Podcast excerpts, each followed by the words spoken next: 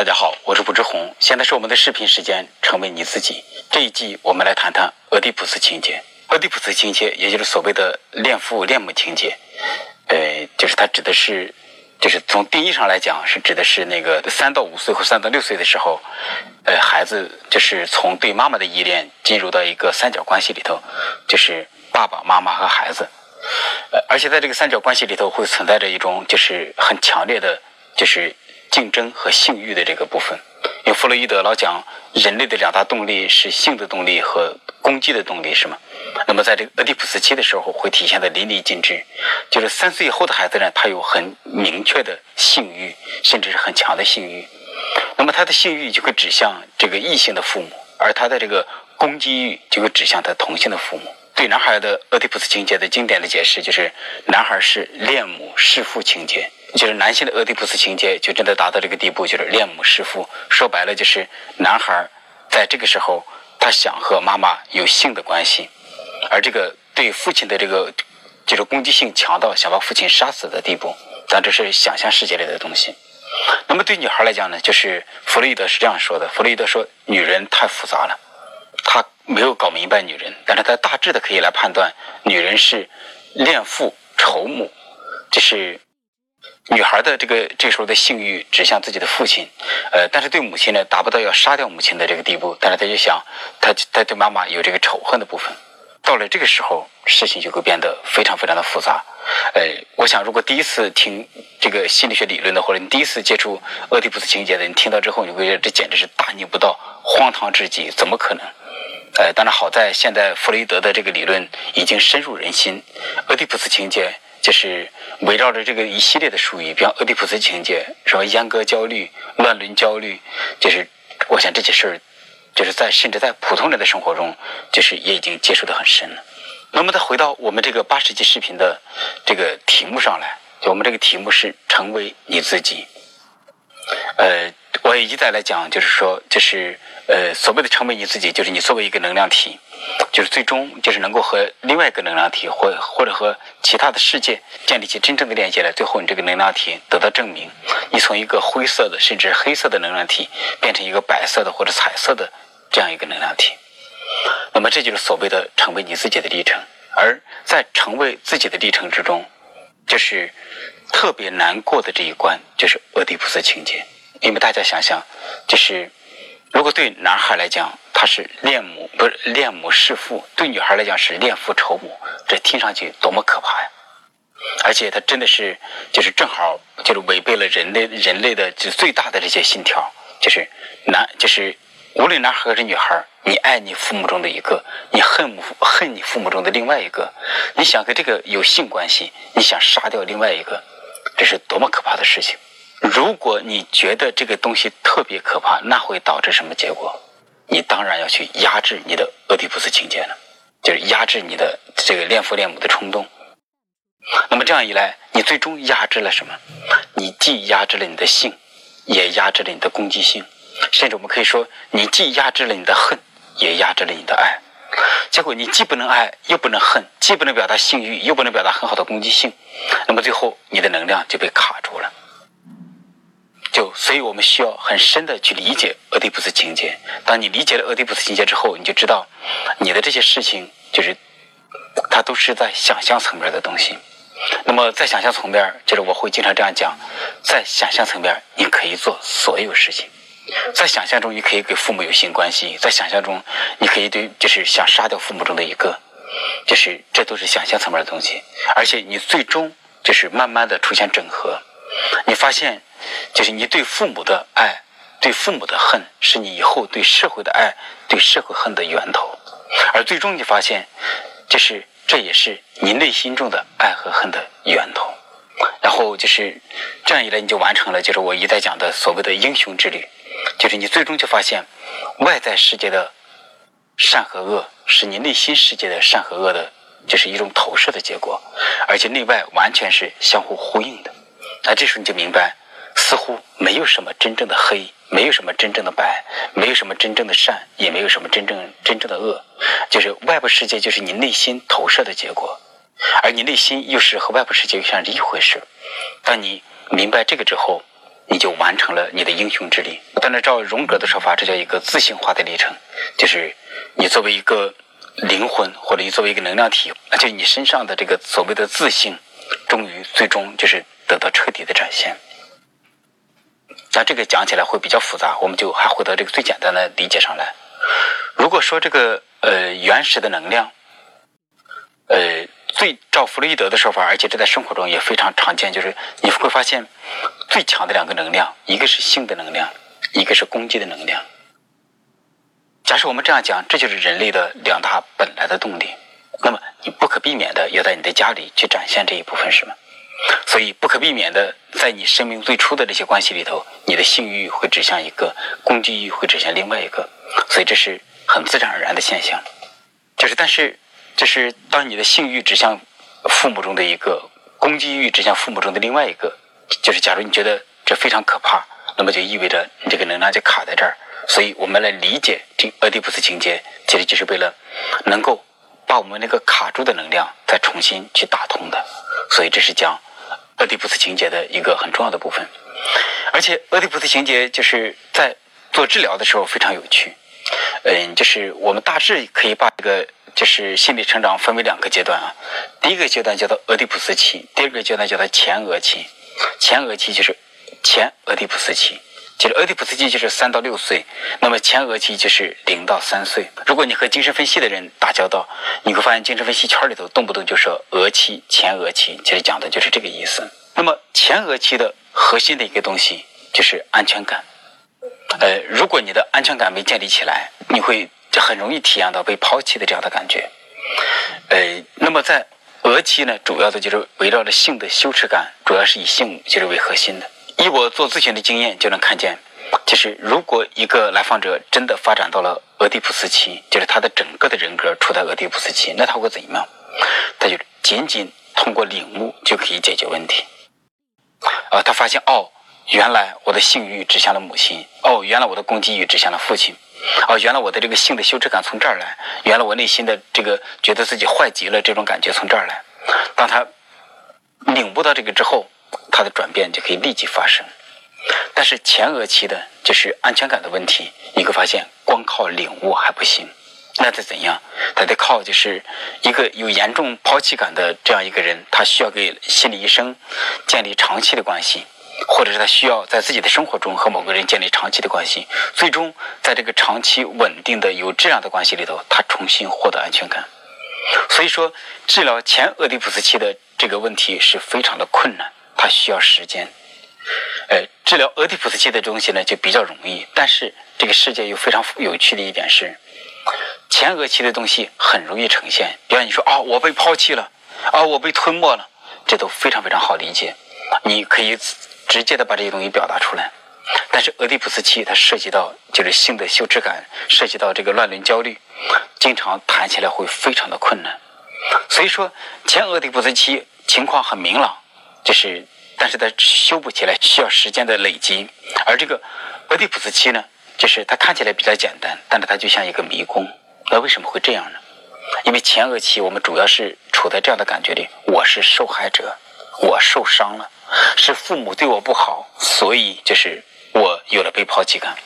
所以这时候你没有这种感觉，我错了，就是你还是会觉得错在父母的身上，错在没有被养育好的身上。但是到了俄狄浦斯期，你发现你的性欲指向父母，你的攻击欲又指向父母，而且这是你自己的，这不再是父母攻击你、诱惑你的结果，这就是你原生的东西。这个时候，你的这个罪恶感没有办法再转嫁到别人的身上了。这时候，你深深的发现，哦，我错了，这是我的。我们人最基本的一个东西就是自恋，我们不愿意承认的是自己是错的。我们不愿承认自己身上的罪恶感，所以谈俄狄浦斯期的时候，这个这个谈性羞耻感的时候，就会变得非常非常的困难。那么，这是我做咨询的这个经验，经常会发现俄狄浦斯期的东西已经呈现出来了，但是还需要时间的累积，不断的这样去去那个就是穿越这个迷宫。所以，这是人性非常有趣的部分。那我们回到这个俄狄浦斯期的基本的理论上来。我们前面的讲的共生也罢，全能自恋也罢，孝道也罢，就是讲的那个看见就是爱也罢，其实讲的都是基本上是前额期的东西。特别是共生和全能自恋，它是六个月之前的这个小婴儿的，就是重要的心理。而中国人都处在这个共生的阶段，而且我们谈共生阶段的时候，我们一再谈妈妈和婴儿。那么以至于我的很多读者就会对我说：“吴老师，你能不能多谈谈父亲？就是为什么整天谈妈妈？妈妈身上的担子太重了。”呃，我真的曾经很想试着多谈谈父亲，但是不可避免的发现，在中国的话，真的父亲没有那么重要。为什么会这样呢？因为按照精神分析的理论是这样说的：别说六个月之前了，三岁之前，父亲都不重要。当然说的是父亲对孩子来讲不是那么重要，因为对孩子来讲，他主要的感知就是他和妈妈在一起。那么。六个月之前，他是觉得和妈妈共生在一起；六个月到三岁，他逐渐意识到妈妈和我是两个人，但是仍然是只有我和妈妈。他们还没有发展到进入三角关系，直到三岁以后，他们才进入三角关系，孩子才充分的意识到父亲的存在、父亲的重要性。如果我们整个民族心里都卡在六个月之前的话，那么不可避免的，父亲显得不是那么重要。所以这也出现历史上这样的事情，就是，呃，我讲过几次的这个岳飞的故事，是吧？岳飞他有一个简直是理想的父亲，而且是在岳飞二十二岁的时候，他的父亲才去世。岳飞的文才武艺全都是父亲着力培养出来的，但是我们历史上反而就只记得岳母精在他背上刻下“精忠报国”这四个字，而关于岳飞的父亲，我们就他抹杀了。而这个中国历史上，大家一看的话，孔子、孟子、荀子、朱子，各种各样的圣人，都是这个孤儿寡母。而且就是我我也在讲过，你看中国的特别打动人心的那些东西，全都是和妈妈有关。世上只有妈妈好，妈妈再爱我一次。小蝌蚪找妈妈，连麦兜的故事也是孤儿寡母。而且在中国的这个家庭关系里头，其实就是家庭关系的主轴就是妈妈和儿子。因为妈妈和儿子共生在一起，这是中国家庭的核心的部分。它引出了无数的问题。所谓的婆媳关系大战，仅仅是这个母子共生的衍生出来的一个东西。就是因为妈妈和儿子共生在一起，就是所以这个关系牢不可破。所以当媳妇儿进来的时候，婆婆拒绝接受媳妇儿，而这个其实儿子在很大程度上仍然忠于自己的妈妈。所以就是因为共生关系是非常非常牢靠的。所以就是这个时候，媳妇儿进入这个家庭非常困难。那媳妇儿怎么办？那媳妇儿就以后也生一个儿子，和自己儿子共生在一起。所以这就演导致中国家庭不断的这样去轮回。那么怎么能够解决这个问题呢？其实解决这个问题的一个重要的部分就是父亲要参与进来。但是父亲太早的时候参与进来意义也不是那么大。但是父亲在孩子三岁之前，当然你非常非常重要，就是你当然无比重要。但是你的重要性在哪儿呢？好好去爱你老婆。就是你支持你的太太，因为这个时候孩子三岁之前，女人经常是简直就被自己的孩子给绑定了、吃定了，所以就是她要付出大量的劳动、大量的事情，甚至她在怀孕和在刚分娩的时候、坐月子的时候，就是那时候她非常非常无助，她需要很多人过来支持她、帮助她。那么父亲的重要的功能就是支持自己的老婆。那么等到了三岁以后。孩子逐渐长大了，这个时候，而且因为孩子的性能量和攻击性的能量都突然突然之间出现一种爆棚，那么这个时候父亲的重要性才显现出来。我们这样来设想，你看，就是，呃，妈妈、孩子，这是一个二元关系，是吧？二元关系很很容易坍塌成一元关系，就这本来是一条线的关系，它但是这个二元关系不断的这样去坍塌、坍塌、坍塌成一元关系。一元关系是什么？就是共生。那么，怎么才能防止这种坍塌呢？就是特别重要的一点是，父亲要参与进来。那么，我们设想这是一个三角关系，父亲存在于这个地方，那么父父亲的这个力量，他就他就就是其实就相当于他撑开了这个母子关系。